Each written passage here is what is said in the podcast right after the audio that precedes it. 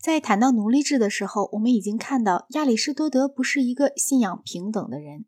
纵使承认了奴隶与妇女的服从地位，但所有的公民在政治上究竟应该不应该平等，还仍然是个问题。他说，有些人认为这是可以愿望的，根据的理由是一切革命的关键都在于财产的规定。他反对这种论据，说最大的罪行乃是由于过多，而不是由于缺溃。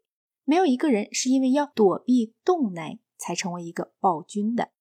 当一个政府的目的在于整个集体的好处时，它就是一个好政府；当它只顾及自身时，它就是一个坏政府。有三种政府是好的，即君主制、贵族制和立宪政府，或者是共和制；有三种政府是坏的，即建主制、寡头制和民主制。还有许多种混合的中间形式，并且还需指出，好政府和坏政府是被当权者的道德品质所规定的，而不是被宪法的形式所规定的。可是这只有部分的正确性。贵族制就是有德的人的统治，寡头制就是富人的统治。而亚里士多德并不认为德行与财富是严格的同义语。亚里士多德按照中庸之道的学说所主张的乃是。适度的资产才能够与德行结合在一起。人类并不借助于外在的货币才能获得或者保持德行，反而是外在的财富要借助于德行。幸福无论是存在于快乐，还是存在于德行，还是兼存于这两者，往往总是那些在自己的心灵上与性格上有着最高度的教养，却只有适度的身外财富的人们的身上才能够找得到。而不是那些具有多得无用的身外货币，却缺少高尚品质的人们身上找得到的。因此，最好的人的统治——贵族制，与最富的人的统治——寡头制，二者之间是有区别的。因为最好的人往往只有适度的财富。民主制与共和制之间，除了政府的伦理差异而外，也是有区别的。因为亚里士多德所称之为共和制的，保留着某种寡头制的成分在内，但是。君主制与建主制之间的唯一区别，则只是伦理的。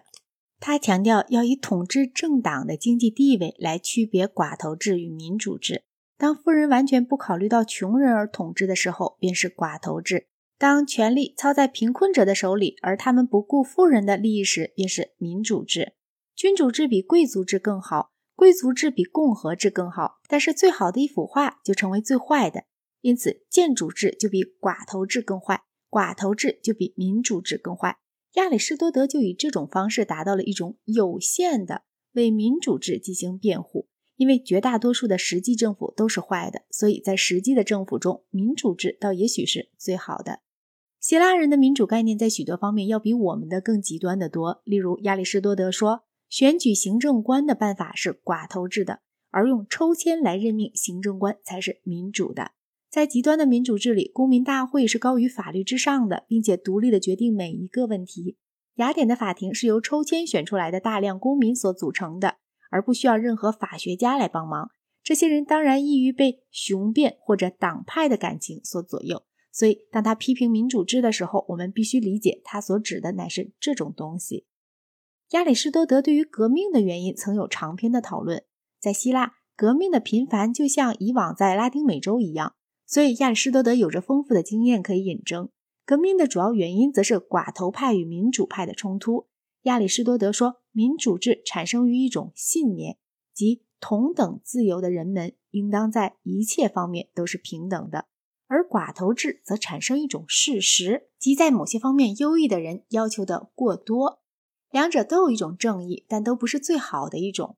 因此，只要两党在政府中的地位与他们预想的观念不相符，他们就会掀起革命。民主的政府比寡头制更不容易有革命，因为寡头们彼此之间可以起纠纷。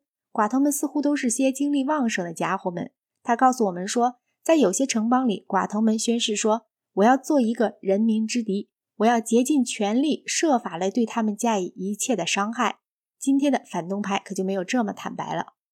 防止革命所必须的三件事情，就是政府的宣传教育、尊重法律，哪怕是在最小的事情上，以及法律上与行政上的正义。也就是说，按比例的平等，并且使每一个人都享受自己的所有。亚里士多德似乎从未体会到过按比例的平等的困难。如果这就是真的正义，那么比例就必须是德行的比例。可是德行是难于衡量的，而且是一件具有党性争论的事情。所以在政治的实践上，德行总是倾向于以收入来衡量的。亚里士多德企图在贵族制与寡头制之间所做的那种区别，唯有在有着根深蒂固的世袭贵族的地方才是可能的。纵使是那样，但一旦有了一个巨大的富人阶级而又非贵族阶级的时候，也就必须让他们享有政权，以免他们酿成一场革命。但除非是在土地几乎是唯一的财富来源的地方，否则的话，世袭的贵族制是绝不可能长期保持他们的权利的。一切社会的不平等，从长远上来看，都是收入上的不平等。拥护民主制的一部分论据就是，想要根据财富以外的任何其他优点。而奠定的按比例的正义的任何企图，都必然是要破灭的。为寡头制而辩护的人们声称，收入是与德行成比例的。先知说他从来没有看见过一个正直的人讨饭，而亚里士多德则认为，善人获得的恰好是自己的收入，既不太多也不太少。但是这种观点都是荒谬的，绝非是绝对的平等。此外，任何一种正义在实践上都得酬报某种与德行迥然不同的品质。因此，都是应该加以谴责的。